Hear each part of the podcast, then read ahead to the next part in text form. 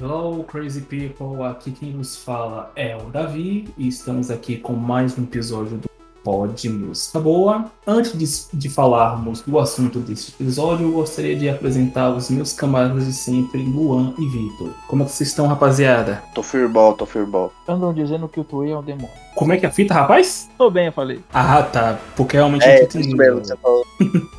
Tá certo então, tá certo então, né? O álbum escolhido para este episódio é de uma power trio flumi- fluminense formada em 1982 com Herbert Viana, Bi Ribeiro e João Baroni, o T-Police brasileiro. Sem mais delongas, o episódio de hoje é dedicado aos Paralamas do Sucesso com seu álbum Selvagem de 1986, completou 35 anos em 2021.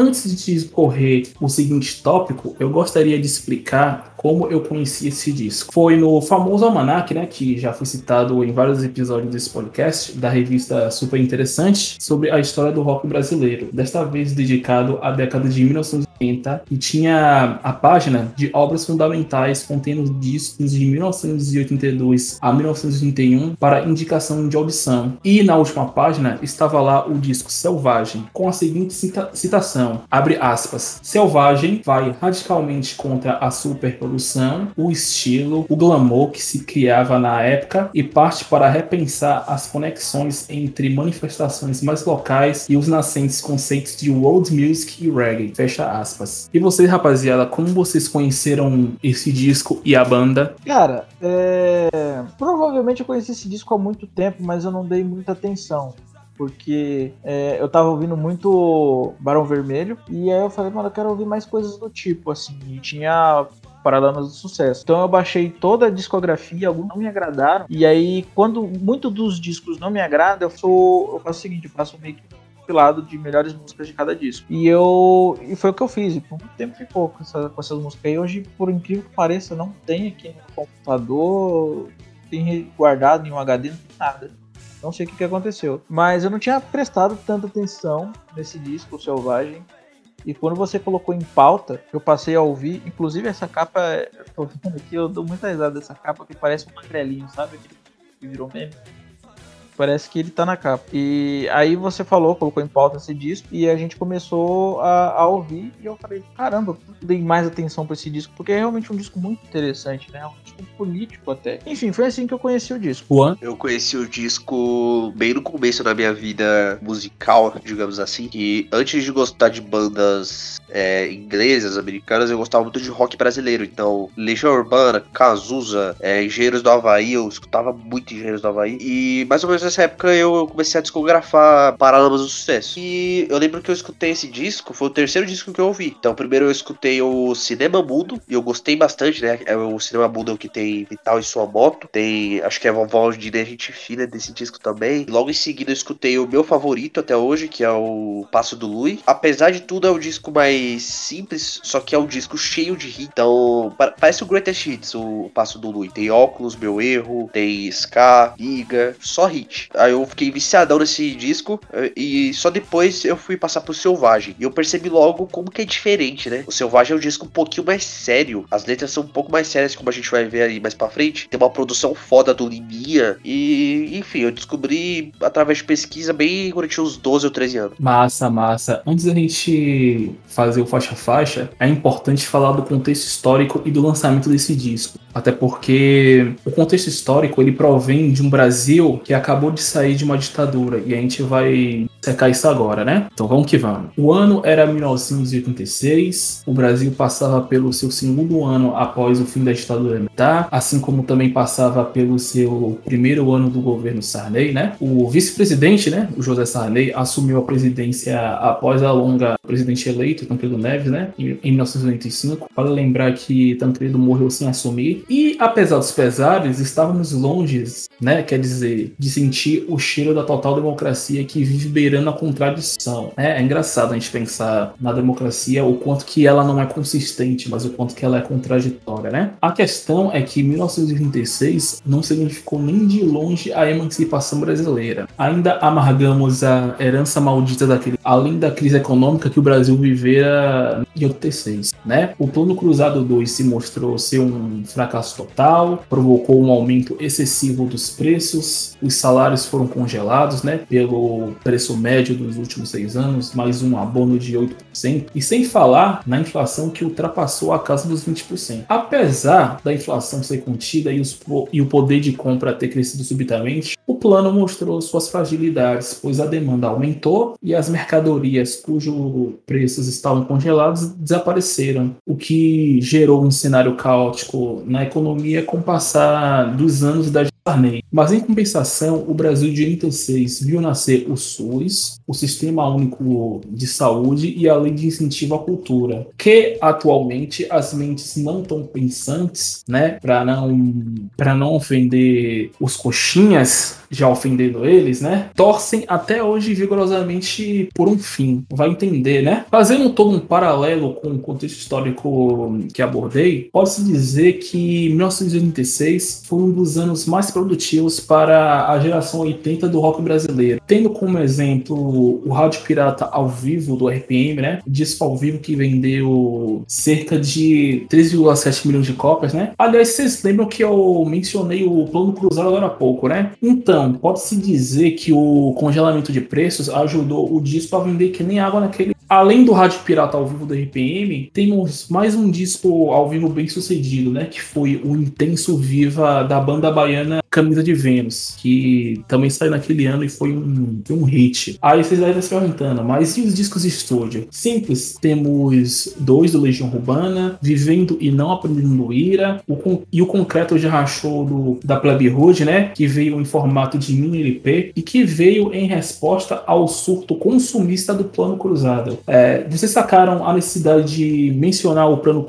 o plano cruzado previamente, né? Vocês entenderam, né? E por fim, temos dois discos extremamente politizados, que é o Cabeça Dinossauro dos Titãs e o álbum que é o assunto desse episódio, o Selvagem. Falando agora da situação dos Paralamas naquele ano, chegaremos agora na situação. Naquele mesmo ano de 1936, os Paralamas estavam gozando do pleno sucesso após Rock in Rio, onde eles tocaram em dois dias distintos, né? Em 13 de janeiro e 16 de janeiro de. Porém, a banda ansiava por fazer um trabalho diferente dos dois primeiros discos. Uma quebra total daquele som palatável da New Wave, além do desejo de se afastar da recém-rompida banda que na época era o The Police, né? Em 86 já fazia já dois anos que o The Police tinha, tinha rompido, né? E o sinal era uma grande referência para os Paralamas. E o Ebert Viana ele estaria sofrendo com um profundo vazio criativo para compor, pois ele desejava ir além dos temas pessoais e adolescentes. Em compensação, a agenda interminável dos shows não permitia que a banda tivesse um tempo adequado para compor material para o próximo disco como eles desejavam. Porém, por ironia do destino, né, sendo mais específico, em outubro de 1985, um fato infeliz fez com que a banda desse um tempo dos palcos para poder pensar melhor no seu próximo disco. O que, aconteceu? O baterista João Baroni sofreu um acidente de carro em Porto Alegre, fraturou a perna esquerda, fazendo com que a banda suspendesse as apresentações para os próximos meses. E foi durante a recuperação do Barone que o Ebert e o B foram descobrindo uma nova sonoridade para a banda, que é o reggae e o dub, algo que iremos discorrer bastante durante esse episódio. Finalmente, em abril de 1986, Selvagem chegou às lojas pela EMI Odeon após uma produção de mais de um mês. As gravações ocorreram entre fevereiro a março de 1986 no lendário estúdio Carioca nas Nuvens, cuja produção, como o Luan já citou, é assinada pelo Liminha, né, que é o lendário baixista dos Mutantes, que acabaria se consagrando como produto musical. Naquele mesmo ano, em 86, o Liminha já tinha em seu currículo discos como o Ao Vivo do de Abelha, além dos já citados Cabeças do Dinossauro dos Titãs e Vivendo e Não Aprendendo A capa, é, criada pelo Ricardo Leite, mostra o,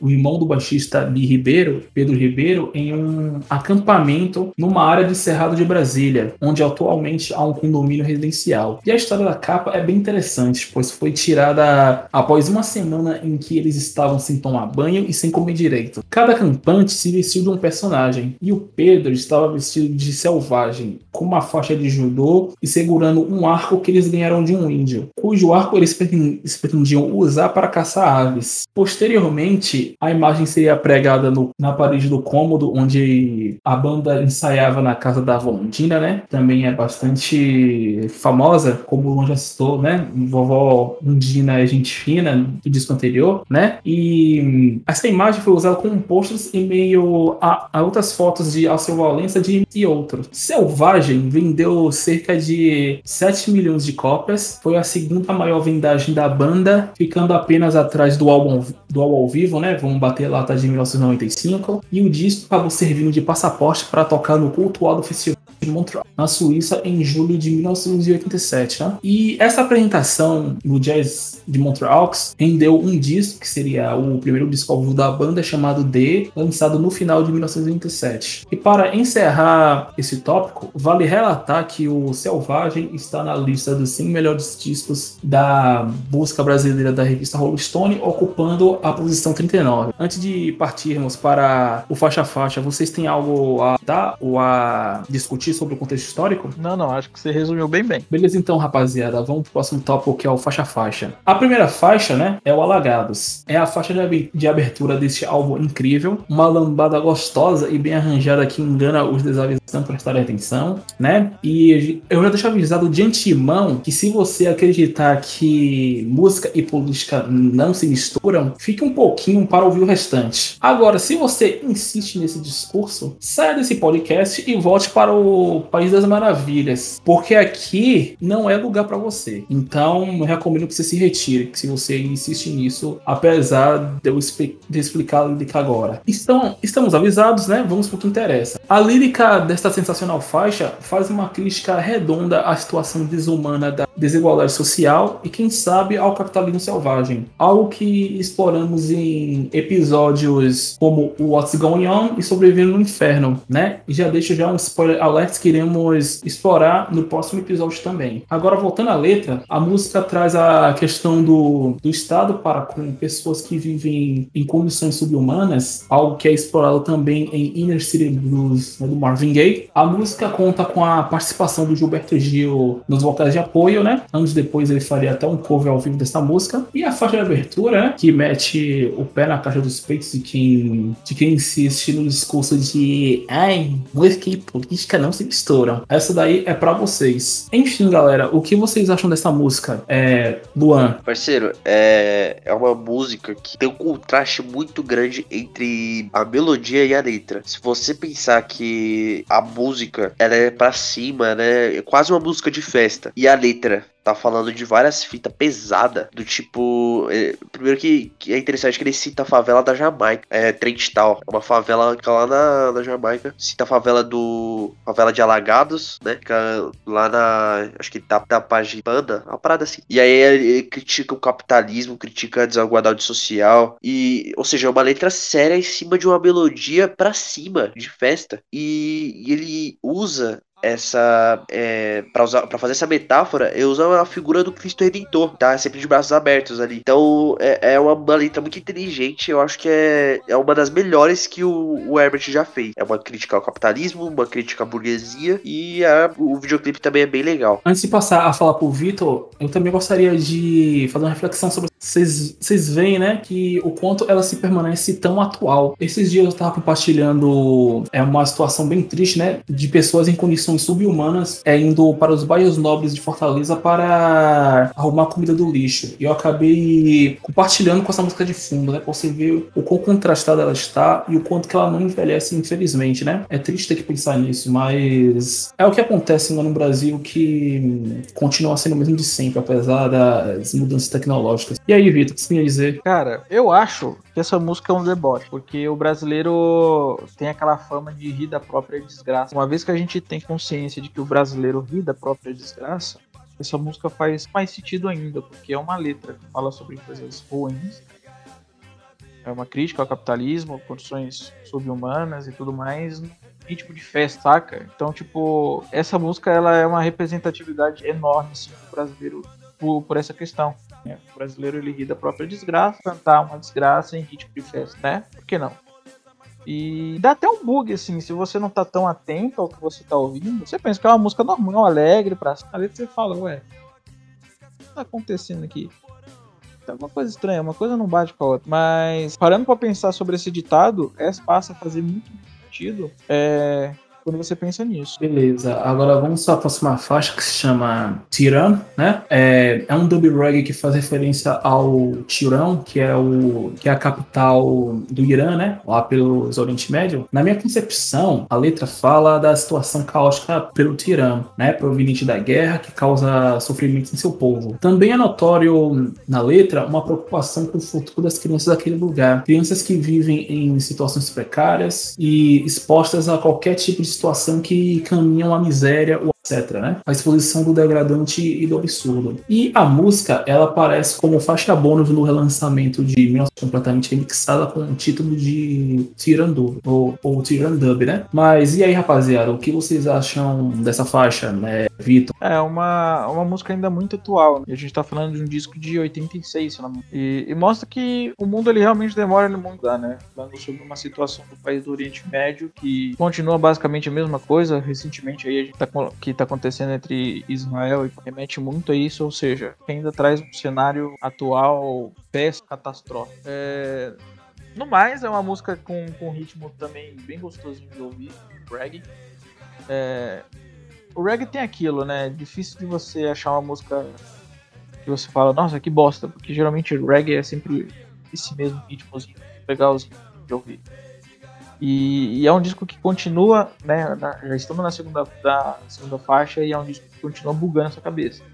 É um reggae, coisa aquela coisa que é feita para você relaxar, só que com um tema que não é nem um pouco relaxante. E você, Luan? Então, na minha opinião, é essa música, a sonoridade dessa música é a cara do selvagem. Então, você quer uma música para definir o, o, som do disco inteiro, você pega essa música, que é o, o dub reggae, né, que fala. Teve pouco destaque comercial a música, né? O, o, tema é o que mais, mais me pega, né? Porque aí vai falando sobre os conflitos do Oriente Médio e pede aquela atenção para as crianças, mano. Porque qualquer guerra, qualquer conflito que a gente vê por aí, é Israel, Palestina, quem sofre mais são as crianças, mano. Se os adultos já sofrem, imagina uma criança que tá no meio de uma guerra. Então a música fala exatamente sobre isso. Para mim é tão boa quanto Alagados. E agora vamos para a nossa terceira faixa, né? Que é a novidade. A novidade é uma composição do Gilberto Gil. que já tinha feito uma parceria prévia com os Paralamas, não compondo, mas sim fazendo uma participação especial em Alagados, como eu falei aqui para vocês, né? É, na minha concepção, o Gil ele usa de metáforas para fazer uma crítica ao Penis Systems, ou como queira chamar, né, no bom e velho português, o bom si. É, no refrão dessa música, você nota a crítica nas seguintes partes, né? O mundo tão desigual, tudo é tão desigual. E, de um lado, carnaval, de outro, fome total. Outra pedrada que, se não ouvir com atenção, a pessoa se perde facilmente, né? Em resumo, eu vejo como uma crítica ao velho pão, pão e circo, num país onde a, onde, a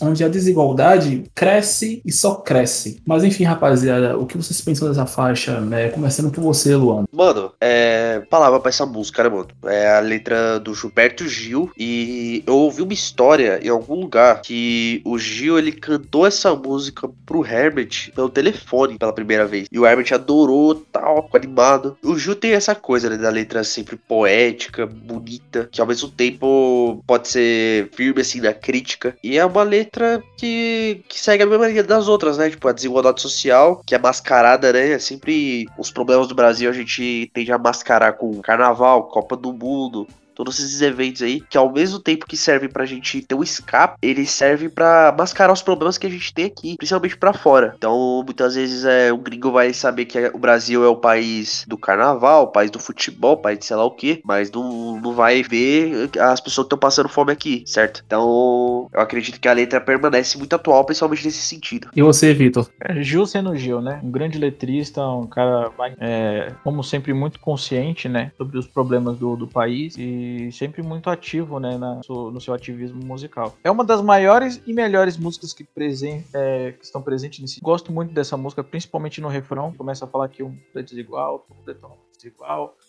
É, ele, a música é levada para um ponto mais. Acho que é um teclado, que faz aquele. que deixa a música mais tranquila. É, novamente, um, um, um grande reggae dos Paralamas. Gosto muito dessa música, acho ela sensacional. Beleza, agora vamos para nossa quarta faixa, né? Que é Melô do Marinheiro. Outro dub rag, né? Desta vez é uma música mais divertida, que dá uma sensação de quebra, né? A quebra da, da angústia e das crises socioeconômicas que a gente vê aqui anteriores, né? A introdução é feita pelo João Baroni e Bi Ribeiro, né? Que simula uma conversa entre os marinheiros, em que um deles é fala, relata a saudade da comida de casa, né? Estando em Nova York, estando com fome, né? Agora, parando para analisar música inteira, você vê que é uma música, né, é apenas um alívio cômico, né? Um relato bastante inusitado da vida e da rotina de um marinheiro em alto, em alto mar, né? E em um dos versos, bem, é bem discretos, note com atenção que o próprio, que o próprio Baroni ele evoca até a música folclórica Marino Sol. Mas é bem breve mesmo, né? Só para notar com atenção. A referência a gente usa breve do nosso folclore, né? Não se tem muito a acrescentar, mas eu já deixo aqui registrado, né? Antecipadamente, que é uma das, que é uma das minhas músicas favoritas, sendo que é uma das mais divertidas para mim, né? Me remete a uma nostalgia da minha. quanto eu ouvia nas rádios, né? E ela tem uma continuação, né? Que vai na quinta faixa chamada Marinha. É uma continuação, só que totalmente instrumental, que dá até uma sensação de maresia constante e forte por conta do seu ritmo lento. Mas e aí, rapaziada, o que vocês acham? Começando pelo Vitor. É, é uma música que quebra, né? Aquele clima político do disco. É, não é uma das minhas é, favoritas, apesar de, de, ter um ritmo bem gostoso de ouvir. A letra não, não me agradou muito. Muito ter sobre essa música, ela só realmente só serve para um pouco clima, uma música divertida, para você ouvir dar aquela brisada. Né? No mais, é isso mesmo. E você, Luan? Vou emitir aqui agora uma opinião polêmica. Eu acho essa música um saco, velho. Honestamente, eu, eu gostava na época que eu ouvi, só que hoje eu, eu fui parar pra ouvir. Eu ouvi duas vezes o disco para gravar esse podcast, né? Que eu gosto de ter as coisas frescas na memória, certo? E as duas deu uma vontade de pular essa música, mano. Música chata. É, é, é tipo assim, é gostoso de ouvir e tal, mas não, mano. Hoje em dia não funciona nem um pouco pra mim. Beleza, então. Agora vamos para a sexta faixa, né? Lembrando que a gente falou é do meio do Marinho Marinheiro e do, do Marujo Dub como faixa conjunta de ação, né? Agora vamos pra sexta. A sexta faixa é a nossa faixa título, né? A Selvagem. E para mim é um dos pontos chaves desse disco, né? Depois de Alagados. Inclusive, é a faixa mais roqueira do disco, né? mesmo estando alinhada com o Double Rag, muito bem alinhada, por sinal. Mas o riff de guitarra do Eversh, ela resgata aquele lado mais roqueiro que você não vê nas outras faixas. E essa faixa, ela mostra muito bem como funciona o tema sociopolítico e reverbera até hoje. É bastante irônica, a letra faz críticas à polícia, ao governo e à sociedade como um todo. Sem falar também nas menções da miséria, da escravidão e do racismo, como a letra menciona os negros. Pela força da letra e pelo arranjo musical, eu diria que ela é facilmente uma das minhas favoritas. Inclusive, quando tocada ao vivo, os Paralamas fazem um medley com Polícia dos Titãs, o sinal fica do caralho. E ao contrário daqueles que vivem no mundo, no mundo fantástico de Bob, o que vocês acham dessa música? Começando pelo Luan. Cara, eu não tenho muito para falar sobre essa música. É tipo, eu, eu, eu, gosto de chamar ela de quase instrumental, né? É basicamente a, a mesma fita do Melão do Marinheiro, né? A mesma, mesma coisa. Luan, Luan, calma, calma. Selvagem agora. Oi? Que é selvagem. Eu já falei já do Marujo Dub. A, a, gente vai falar do Selvagem agora, mas você pulou? Que a gente não falou do. É porque ah, é precisa, que, pô. É que Marujo Dub é tipo. É, é, é uma música conjunta, como eu expliquei. Com pixel ali de voz. E vale Exatamente. Já foi até o que eu expliquei pra vocês. Ah, tá, beleza, beleza. Eu tava achando tá, estranho, já. Recapitulando então. É, é pra achar estranho mesmo, né? Que eu não, não percebi que já tinha é, emendado as duas. Mas beleza. Mano, eu gosto bastante dessa música, faixa título. Ela, pra mim, entra na, na mesma vibe das duas primeiras, das três primeiras, né? De Alagaros, Teherã. É, é, é, tipo assim, é meio que o clima foi interrompido pelo Melô do Marinheiro e Marujo Dub. E ele volta em Selvagem, certo? Eu acho uma baita música e talvez esteja nas minhas favoritas. E você, Vitor? Ah, aqui é um musicão do caralho, né? Essa música é muito boa faz crítica à polícia, faz crítica ao político, faz crítica à sociedade. É... voltando ali com, com, com rock and roll, né? Quebrando mais aquele clima reggae, aquela brisa toda. Aqui, aqui você, você tem a percepção total de que é realmente uma música de protesto, né? de crítica social, porque não tem aquela coisa festeira como foi da, das duas primeiras faixas, não tem aquela coisa mais reggae, pra, né, para dar uma aliviada no, no, assunto, talvez cômico. Nessa não, nessa que você tem a absoluta certeza, não precisa nem focar tanto na letra, você já percebe que já tem uma pegada mais crítica, né? vamos dizer assim. E é uma da, dos pontos mais fortes do disco, sim. Sétima faixa, que é A Dama e o Vagabundo, essa música me traz uma sensação de ser uma música romântica, sabe? Além do próprio título fazer referência ao clássico animal da Disney. Do... Na minha concepção, talvez viajada, é, me parece uma conversa de casal, só que esse casal tá numa situação de romance lá Romeu e Julieta, que seria cujo cujo casal vive um romance proibido, né? Talvez até por uma, por uma questão de classe social. Não sei, sendo bem honesto, eu não sei o que pensar além disso. Acho que talvez vocês discorram melhor essa música. O que você me diz, Vitor? Olha, é, eu não sei se é porque a, o disco ele é, é, fortemente baseado em crítica e chega nessa música com um ritmo mais lento, falando sobre outra coisa que também não, não, não me atentei tanto, talvez, mas é, é uma das músicas também mais fracas do disco, assim, eu acredito. Não tem muito que falar sobre ela, não, pra ser bem honesto. E você, Luan? Cara, eu não sou também um grande fã dessa música, porém ela representa um descanso da, daquela coisa de crítica social. E na boa, se for pra ter um descanso de crítica social, que seja a Dub e o Vagabundo e não aquela Marujo Dub e o caralho lá. Então, é, é uma música bonita, fala sobre a vivência de um casal, né? Aquela coisa de distribuir as funções do de dentro de casa. Tema, tipo, banal, entre aspas, mas que, que é interessante, não, não é das minhas favoritas, mas eu gosto. Para a oitava faixa, né, que é There is a Party, é uma música em inglês, a única música em inglês do álbum, inclusive, né? Tem toda aquela pegada de police que a gente está acostumado a ouvir. Para mim, a lírica pouco acrescenta algo, serve mais para ser uma quebra também depois da dama. Essa é. Na minha concepção, parece ser uma letra bem bobinha sobre festas, ou uma metáfora do tipo. Sinceramente, eu não captei bem e não considero essa música como uma das minhas favoritas. Mas e você, Luan, o que você acha dela? Eu acho ela plágio descarado do estilo de tocar do The Police. Essa música é muito The Police. Só que eu gosto, tipo, não é uma coisa que me incomoda. É, é uma música divertida, tem um refrão que você lembra, né? There's a party.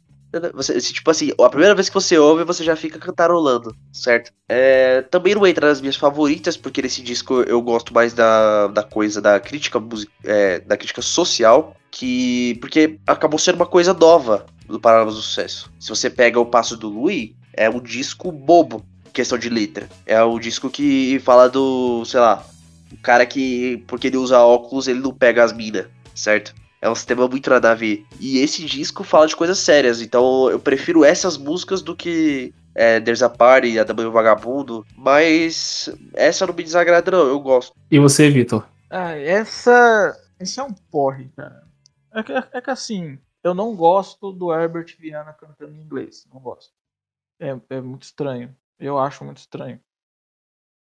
Assim, não, se, se eu pudesse dar um conselho na época, eu falava, cara, essa música em inglês, tenta em português, pelo menos. Mas enfim, não, não, não me desce essa música. Não, vai nem foder. Beleza, agora vamos para a nossa nona e penúltima faixa, né? O Homem. Essa música analisa o homem como, como um ser humano no geral, né? A lírica, em algumas partes, traz, traz até ideias seculares, como, por exemplo, o homem traz em si a santidade e o pecado, né? Que, pela minha concepção, a letra traz a hipocrisia das pessoas religiosas e o quanto isso as afeta com, como indivíduos na sociedade. Não só a hipocrisia religiosa, mas como a hipocrisia no geral, sabe? Como em sociedade também. Mas e você, Vitor, o que você acha dessa faixa? Aqui já dá uma, já dá uma melhorada. A gente volta pro reggae, é aquela coisa mais tranquila também. E com, com uma música que, sinceramente, eu não, não me atentei também muito, não. Mas por isso que eu vou passar em branco. Pelo menos já, já volta a, a dar aquele gosto de continuar ouvindo o disco. Mas, no mais, é isso. E você, Luan?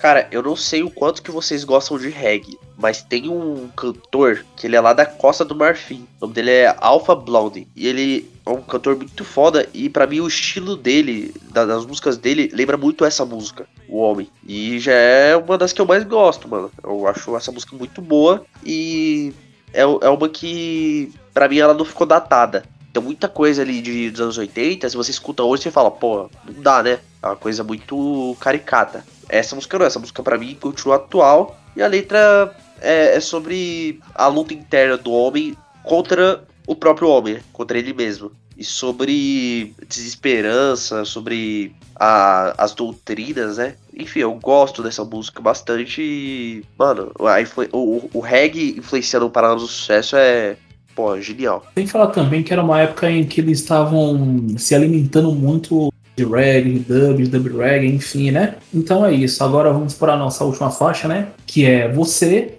né? Fechar o disco com dub reggae no clássico do Tim Maia é bacana. Enfim, uma baladinha para quebrar mais, mais uma vez o ritmo do disco, né? Aquele ritmo politizado, socioeconômico, sociopolítico, enfim. Como boa parte das demais, a música é dançante, é ótima para ouvir acompanhado da nega, né? É um cover né, descompromissado que fecha tão bem, mas também não é um cover que eu diria que era que é o meu favorito, mas que fecha bem, ela fecha. Mas e aí, Luan, o que você acha desse cover? Mano, eu sou bem chato em coisa de questão de cover, mas esse eu gostei bastante. Vou falar pra você. É, transformar aquele tipo romantismo do Tim Maia e o reggae muito gostoso de ouvir, mano. Eu gosto bastante de reggae. Então, é, a chance de eu gostar de uma música como essa, pegar uma música que eu gosto e transformar num reggae muito bem tocado, é muito grande. Então, eu gosto muito desse cover. E aí, Vitor? Cara, é, eu sou contra fechar um disco com música de cover. Eu não, não acho legal essa ideia e, tipo, não tenho nem por que defender essa ideia. Simplesmente é uma coisa que eu vejo muito, eu acho meio estranho. Mas a música, do jeito que ela ficou, ficou muito boa, porque é uma música romântica, né? Do Tim Maia, que todo mundo conhece. Transformada em reggae. Aí você já imagina se dançando com uma cremosa, né? Reggae ali, coladinho. Então ficou legal. Essa versão do, do, do Tim Maia ficou muito boa. Porém, eu sou contra fechar discos com cover. Mas, tá, tá bom. Ótimo. Maravilha. Agora vamos para o nosso próximo tópico, né? Que são as faixas favoritas. Deste álbum, ficarei com três músicas que. É, vai, vai ignorar a Teira Dama? Cara, é, cara, tá. cara, não precisa citar ela, porque ela é só uma faixa bônus. Ah, que bom, porque eu acho uma bosta. E outra, e outra, ela surgiu no relançamento, então Guiton pra ah. mim consta. Ah tá, então beleza. Ela que se foda pra lá. vamos lá, rebobinando a fita. Ok. Agora vamos para as faixas favoritas, né? Deste álbum, eu ficarei com três músicas: Alagados, Melô do Marinheiro e Selvagem. A pegada sociopolítica de Alagados e Selvagem que está forte até os dias de hoje e para mim elas são importantes para a atenção do ouvinte, né? Inclusive para mostrar o quanto que isso reflete no Brasil de, de 2021. Visto que a gente está numa não só na crise da pandemia da Covid-19, como também a gente vê o quanto que as pessoas estão estão mais miseráveis, o quanto que elas, quanto de gente que tem por aí vivendo em condições subhumanas, é, o quanto que a gente sofre com a repressão policial, o quanto que a corrupção está está tão presente na política, certo? E já o Melo do Marinheiro eu escolhi por uma questão de nostalgia, porque eu acredito que ela funciona muito bem como um alívio cômico do disco. Resumindo, é, será Alagados, Meio do Marinheiro e Selvagem como as minhas favoritas de hoje. E você, Luan? Quais são as suas? Bom, eu acredito que Alagado, A Novidade e Teira. Eu acho que são as três músicas que mais representam esse amadurecimento do Paralelo do Sucesso. Certo? Três músicas fodas. Fora a participação do Gilberto Gioli da letra, que, sem palavras, é genial. E você, Vitor? Bom, vou de Alagados, vou de A Novidade e, e vou de Selvagem. Vou com essas três. Beleza, agora vamos para o nosso próximo tópico, né? Que é as faixas minhas favoritas. Eu ficarei com a Dama Vagab... A Dama e o Vagabundo, Teresa Party e você. Para mim, essas duas faixas não não me dizem muita coisa. Eu pularia sem, sem culpa, né? A fim de priorizar algo que eu considero mais essencial nesse disco, né? E apesar da faixa Você ser um cover bem interessante de Tim Maia, não acredito que seja o melhor momento do disco, não. Resumindo, Adamo e o Vagabundo, Teresa Party e você. E as suas vidas. Qual que você escolhe? Que bom, pode escolher duas, né? Pensei que era só uma. Eu vou de There's a Party e vou de Melô do Marinheiro. Vou com essas duas. E você, Luan? Melô do Marinheiro e. Sei lá, se, se contar o Marujo Dub, porra. Ah, acho que é a Dub e o Vagabundo. É, vou escolher essas que são as que eu menos gosto. Mas a que eu odeio mesmo é Melô do Marinheiro. Eu não entendo como o Davi escolheu ela como, como favorita. Mas é isso aí. Viva a diversidade. Amém, igreja. Enfim, né? Vamos para o nosso último tópico. A nossa opinião sincera sobre o disco, né? Selvagem representa uma quebra de padrão no disco da geração 80 do brasileiro, por não ser totalmente um disco diretamente roqueiro, né? E que tem como influência pesada a sonoridade do dub e o reggae, sendo mais específico o reggae, né? É uma obra-prima da geração 80 por não ser uma superprodução, mas que contém letras fortíssimas como Alagado, Tiran, A Novidade, Selvagem e O Homem. Sem falar também que o disco fez parte da leva mais inspiradora de 1936, né? Que foi a época em que o Brasil estava lidando com a ressaca moral após se livrar de 21 anos de ditadura, estava no auge da crise da AIDS, da qual o Brasil conseguiu lidar melhor que os Estados Unidos no, pro- no projeto de combate à doença, além de lidar com a, com a crise econômica causada pelo Plano Cruzado 1 e 2. Se tem mais disco pra frente do que esse, ainda iremos descobrir. Mas Selvagem reflete a selvageria do Brasil de 1906, que segue atual envelheceu muito bem como um dos discos mais inteligentes da banda. Mas e você, Luan? O que você pensa sobre esse disco? Cara, se eu fosse ranquear os discos do Paralamas do Sucesso, e eu acho que eu, eu ouvi quase todos até o. Até os, todos até 1998. Tem aquele Rei Naná. E esse seria o meu segundo favorito, porque o primeiro ainda é o, o Passo do Lui, certo? E é, é um disco preocupado, né? Questões sociais. É um disco com os três músicos tocando muito. A produção tá muito pesada, porque é o Limia. Limia é um dos caras mais foda, assim, do, da música brasileira, entendeu? E é um disco muito bom, apesar de Melô do Marinheiro. E você, Vitor? Cara, é um disco que, que mostra como é que é basicamente a cabeça do brasileiro diante de uma crise. A gente tem diversos problemas que geralmente nunca muda. Sai governo, a mesma coisa. Então, discos como esse acaba sendo ainda atual, apesar dele ter o que mais de 30 anos, acho, não sei, de 86 pra cá, eu sou péssimo, mas mostra o quanto que nada muda, por mais que apareça diversas ideologias diferentes, nada muda, tudo continua a mesma bosta e parece que de vez em quando as coisas têm que ser assim, não importa quantas vezes a gente fala, e é talvez por isso que esse disco tenha tanta música quebrada, que foge completamente do assunto que, principal que aborda o disco, né? Porque a gente é assim, a gente tá o tempo todo. É, é, vou dar um exemplo aqui.